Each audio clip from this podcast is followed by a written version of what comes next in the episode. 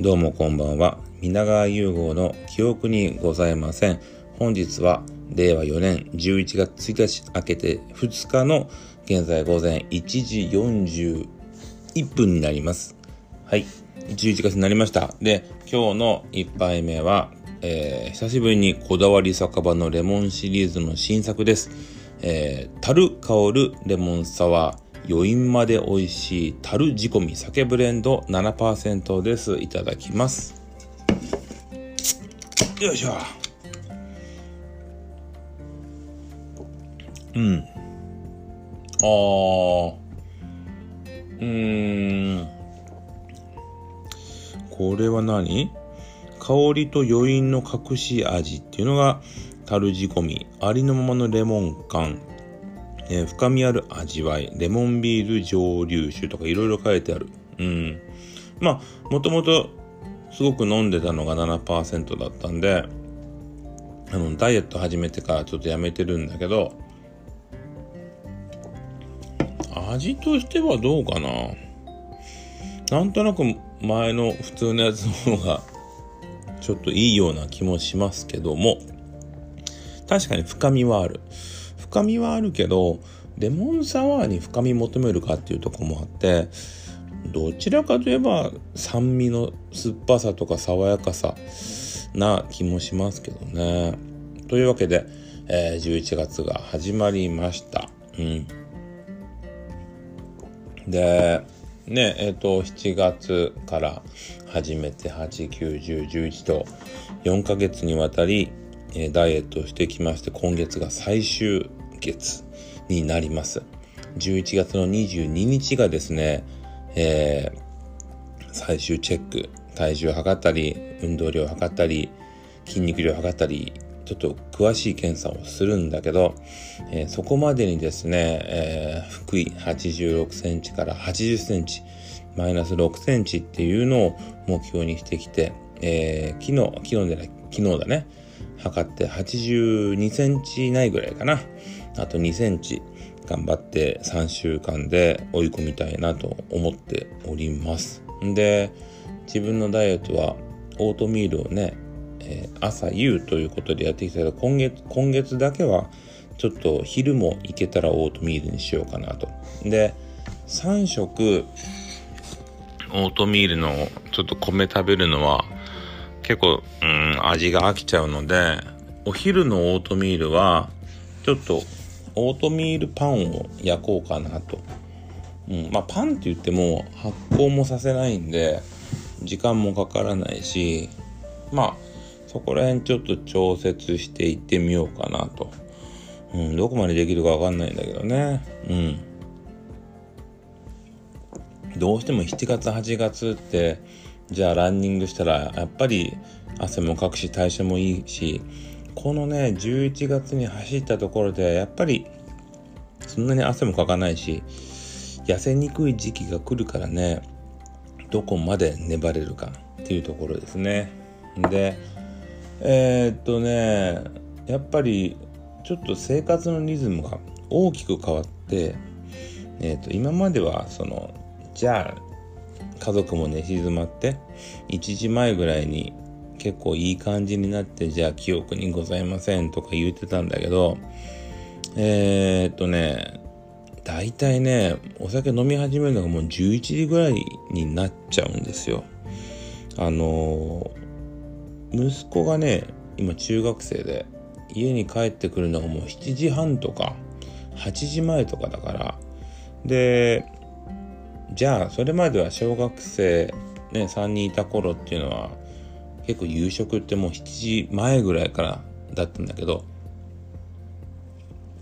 それがこうちょっと1時間ぐらい遅れるわけですよね。でそっからまあご飯の時にはビールは飲むんだけどそっから、えー、風呂入ってまあ散歩行って犬の散歩行って風呂入ってでそっからどうしてもストレッチをちゃんと毎晩してるんで、1時間ぐらい入念にするでしょう。そうしたらね、まあまあもう遅くなっちゃって、で、今日はね、ちょっとこの収録しようと思ってたから、ちょっとペース上げて、焼酎のお湯割り飲んでたから今いい感じなんだけどうんやっぱちょっとこの3ヶ月リズム走ってストレッチしてが入るとちょっと変わってきますね。うん。今日はねちょっといつもより声を張って話してるつもりです。あのえー、っとねやっぱりこの声のトーンも低いしどうしても眠くなっちゃうと思うのでそこは頑張ってちょっと声を張ろうかなと思ってます。でこう今日はね話しながらね今目の前に焚き火があるような焚き火のような、えー、LED のランタンを今灯してます。いいですよ。なんかちょっとこうプチあのキャンプに来て話してる感があって心地よくお話できたらなと思います。で今日はまずですねまあ、またドラマの話を2つ、えー、鎌倉殿の13人。もうねえっ、ー、と日曜日リアルタイムでは見れないんだけど月曜になったらもうすぐ見ますね。見らんともう SNS が鎌倉だらけになっちゃうからねちょっとネタバレしたくないしもうすぐ見ます。で今回はまあ鎌倉幕府の中でも一番大きな争いとなったと言われる、え、和田合戦和田義盛の乱っていうのが描かれました。でこれねもう当然ほとんどこの聞いたこともない合戦だしね有名なのがあるよね。桶狭間だったり関ヶ原だったりいろいろありますよ。本能寺の変とかいろいろありますね。でじゃあ和田合戦って、まあ、大してそんなに有名なメジャーな高校の試験にも出てくるわけがないしみたいな。いう和田合戦を描いた話だったんだけどあのねやっぱこの三谷さんの脚本がうまいのは、えー、結局まあこれずっとこの1年間鎌倉話をしてますけどまあ最初に言ったようにこれはもうほぼほぼゴッドファーザーなんですよね。北条義時小栗旬君演じる北条義時がえっと本当にダークなんていうのダダークになっていくというかもうその深淵に暗黒の深淵にはまっていくというかですね。最初は仲むずましく、えー、お父さんお父さん、えー、親友たちみんな仲良くやろうぜ仲間やろうぜ。鎌倉守って鎌倉殿13人でみんなで支えていこうぜっつってその13人をみんな滅ぼしていく話なんで当然当然ちょっとだんだん小栗旬がみんな嫌いになっていくって話なんだけど逆にねその周りの 小栗旬に倒されていく周りの人たちへのやっぱ見る側の思いは募っていくわけ。えー、1ヶ月ちょっと前に中川大志くんが演じる畠山っていうのが滅ぼされた時も本当にみんな悲しかったし今回ね一番こうチャーミングでひげもじゃで、えー、バカで愛されるべく和田の義盛の最後ということでねこれね和田合戦って2日間しかないんですよ。鎌倉一鎌倉幕府のねその源氏がやってたね。源の鎌倉幕府で一番大きな争いって言われてるけど2日で鎮圧できたもんなんだからそこをねたった2日の争いだけどぐーっとこう激作として高めていったこの三谷脚本の凄さを感じましたよ。すごい。であの職場でね僕と,、えーと、還暦になった部長とで僕の2個下の女優さんと3人とも鎌倉殿見ててで週明けたら一応ネタバレになっちゃいかんから部長見ましたとかがその女優さんに見たとかちゃんと確認取って話をするわけだよね。そしたらその女優さんの方が月曜行くなり先生昨日見ましたみたいな。ああ見た見たよっつって。そしてこう2人で鎌倉殿の話をしてたらちょうどそこにね別の科のね内科の先生がいらっしゃってその先生がねこう耳を塞いでるわけですよ。でもうパッと見てあらと思って「あ先生もしや鎌倉殿見てるんですか?」って言ったら「見てるんですよ」「あごめんなさいちょっと全然あの確信には触れてないとこなんだけどつってこれねやっぱダメねもう鎌倉殿はね基本的にこう40代前後の人以上はね見てると思ってからないといけない。うん。それぐらいちょっとこうまあもし可能なら NHK オンデマンド登録して見てください。鎌倉殿の13人。あと2ヶ月。本当にまだ大きな出来事が2つ残ってます。上級の乱っていうのと、えー、源の第3代実朝がどうなるのかっていうここ2つが大きいんでね。今からでも遅くないかもしれない。めちゃめちゃやっぱ面白いね。そして、えー、昨日ですね、えー、前回もお話したエルピスの第2話がありました。1話じゃあまだわかんないよねってちょっと少しこう、精悍な感じなことを言いましたけど、2話はかなり 攻めてきました。まあ、冤罪をね、えー、死刑囚がいるんですよ。ね、女子高生を、えー、3人かな4人かな殺したんじゃないかということで冤罪か分かんないけどもう死刑囚でその冤罪事件を今更ながら掘り起こそうとする長澤まさみさんと、えー、前田郷敦君ね。でそこに、えー、長澤まさみさん演じる主人公の、まあ、元彼というかえー、スキャンダルの原因になって長澤まさみさんが干される原因になった元彼を鈴木亮平君が演じますけど、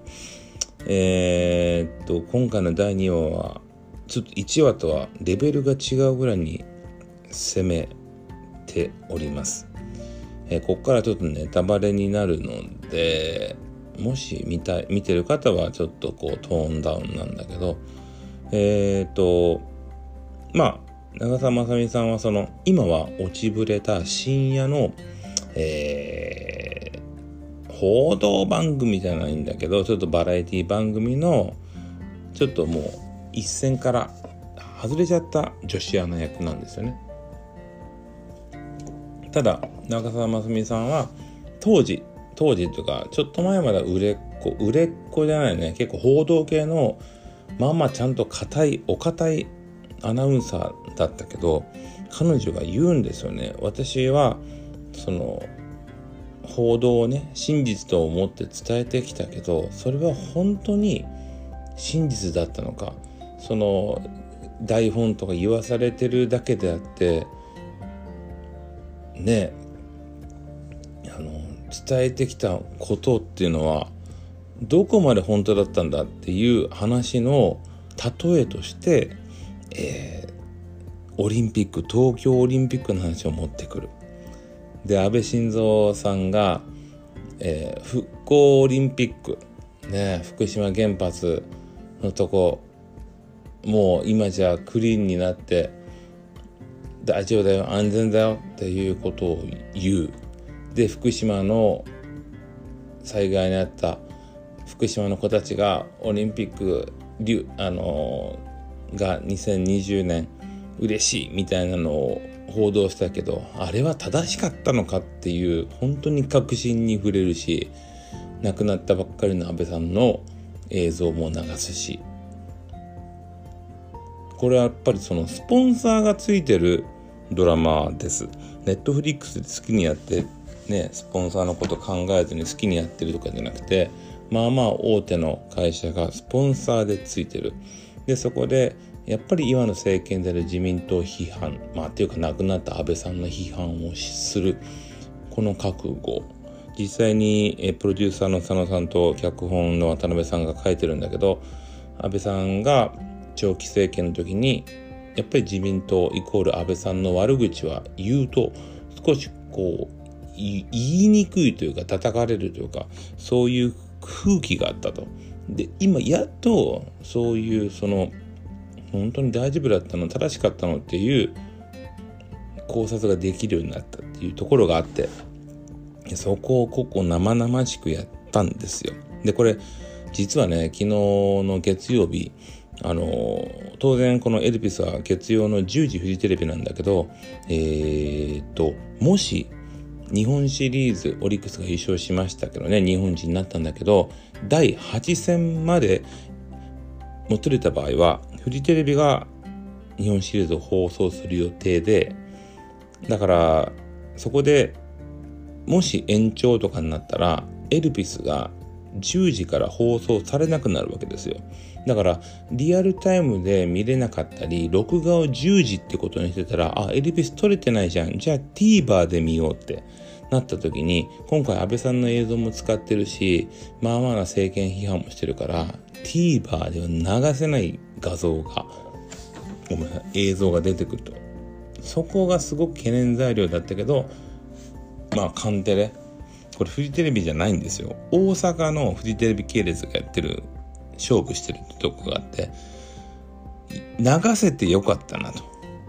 10時から正規でエリピス流せてよかったなと。プロデューサーも言ってるぐらいなんでね。よっぽどな覚悟がないとこのドラマはやれません。そして、これをちゃんと受けた長澤まさみさんもすごいと思うし、まあドラマ見てる人は分かると思うけど、長澤まさみさん今回の役に関してはすごくダイエットして、ダイエットって言い方だね、減量して、僕は長澤まさみさんは少しこう、ほっぺたんとかちょっとね、ふっくらしてる方の長澤まさみさんの方が好きなんだけど、役柄上、本当にこう、うん、俳優人生かけてというか、彼女の凄さを感じますんでね、うん、これはやっぱ年末にかけて必見としか必見としか言いようがない。うん。2話はそれぐらい凄まじいもんだったなと。今日は喋りますよ。ちょっとこれ、樽香るも飲み干しますようん。どうかな？これぐらいの声量ならいいのかな？でね、えっ、と、じゃあ、ニュース。うん。タッキーですね。滝沢秀明くんが10月31日付で、付けで、ジャニーズの副社長、そして、えー、ジャニーズアイランドっていう若手育成の、えー、社長というポジションを辞職されました。あのー、まあ、ジャニーさんが亡くなって、ジャニーさんのお姉さんも亡くなって今はその藤島さんっていう方が社長ででその下に タッキーがいたんだけどタッキーは SixTONES そして、えー、 SixTONES そしてえー、えっともうダメだね。まああとアメリカでデビューしたなんとか。もう調べないよ。もうジャニーズのストーンズとうーん、わかんないわ。ね、なんか最近の子たちを売り出したわけですわ。それはやっぱり、さっきの手腕だってことも評価されてた中での、急な、まあ、退任、退社。ねやっぱどう考えたっても藤島、ジェリー藤島さんとの確執があるんだろうなとも思うし、やっぱり同族経営でやってる中で、そうじゃないね、タッキーが入っていってしかもそこはやっぱあのジャニーさんの指名でねタッキーは芸能界引退して裏方に回るっていう覚悟もあった中での3年間。うん。ねちょっとびっくりしますね。でその後はまあ命がやるってことなんだけど命も本当はしたくないよね。だってそんな結構ね穏やかな方なんでどちらかというともう光一くんだったりまあ東がちゃんとしてないんだろうけどうんキムタクとかねまあでも光一くんだよね。普通で言ったら光一くんなんだろうけどうん。で僕はねそんなにタッキーのこと詳しくはないんですけどただねその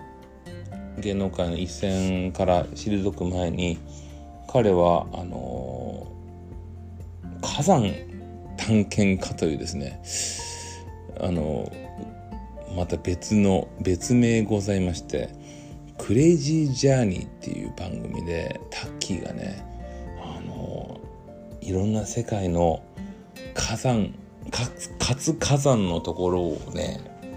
あの撮影するっていうそれがもう感動的感動的っていうかむちゃくちゃすごいんですよ。僕がこの今家のテレビね36インチとかかなそんなに大きくないけどそのテレビを買ってねタッキーがどこぞか知らん海外の火山の映像を見せてくれたあの時は本当にこの大きいテレビ買ってよかったなと思って感動したのね。だからタッキーはね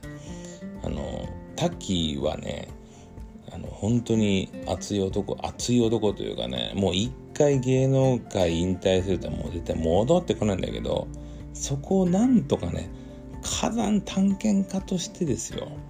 そこはまだやってくれんかなっていう個人的な思いがあります。タッキーはもうね年は3個ぐらい下なんだけどやっぱ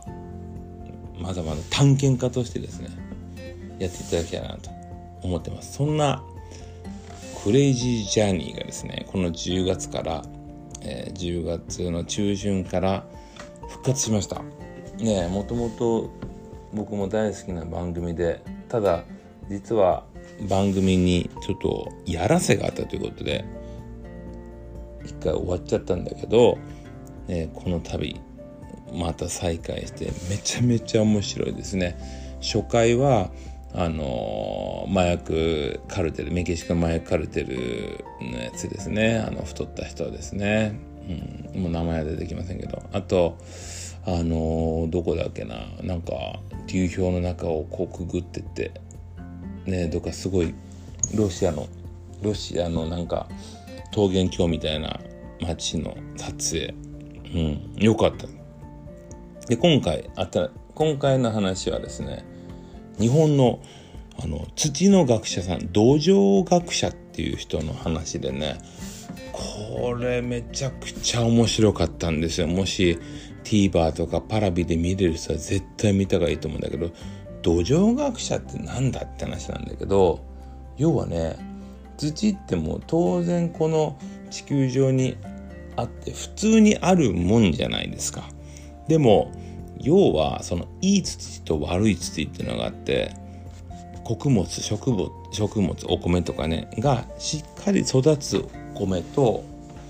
そのあんまりそういう農業に適してない米あ米じゃないと土があるのよね。でやっぱりそのあの食糧危機っていうのはまあ当然今後の将来はあるんだろうと。カナダなんかは今ほとんどその土壌が悪くて農業がすごく停滞しててその米だったり野菜だったり全部もう輸入に頼ってるんですよね。で要はねそのさっき土は普通にあるって言ったけど土壌学者の人からすると土って赤字赤字経営なんですよ。要はその土っていうのは岩石が崩れて粉々になってでそこで土壌に落ちてきてプラス葉っぱとか虫の死骸だとかそういう栄養分と土が絡み合ってで100年とか1000年単位で10センチとかね1000年とかで10センチができるものがじゃあその人類が穀物を耕してみたいな土を耕してみたいなだから当然土ができるスピードと人類が土を使ってねそこを耕して消費するスピードが全然違いすぎるから土って赤字経営なのよ。でその土壌学者の人が言うには人間が作れない唯一のものは命と土ではないかと。ということでそのやっかあの土壌学者さんは土をねどうにか人の手でいい土を作れないかということでいう研究をしてるわけで何を今やってるかというと実は1978年ぐらい僕が生まれた1年ぐらい前にいろんなその土壌の土を北海道から沖縄から寒い地域からいろんなとこのあの土の中に埋めてね。でそこで発酵されたり土がこの50年でどういう流れでその土が成長していくかっていう結果を残したんだけどこれがまあ要は50年前に埋めたとこだからよくねどこに埋まってるか分かんないと。でその土をもし掘り出したら研究してあたったその50年でこういうところでも土がまあ土壌として良くなりますよっていう研究が分かればそれをいろんな国カナダだったりインドネシアだったり同じような北海道の寒い地域とか沖縄の暖かい地域とかそこの気候に適した土の育て方があるんじゃないかっていうんだけどその50年前に埋めた土がどこにあるのかようわからんと。本当にあの稚拙な地図しか残ってなくてそれを徳川埋蔵金みたいに埋めた土を探しましょうっていう話なんだけどめっちゃめっちゃくちゃ面白いねこれが。うん。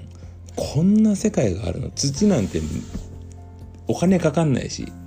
どこにでもあるんだろうっていうとこだけどそこを突き詰めた。いやこれもしよかったら TVer で見てください。あの昨日あったやつなんでね。うん。えっ、とどうしよう。えっ、と一回じゃあ切ろうかな。この話は。この回は。というわけで次はちょっと短めかもしれないけどえー、一回終わります。終了。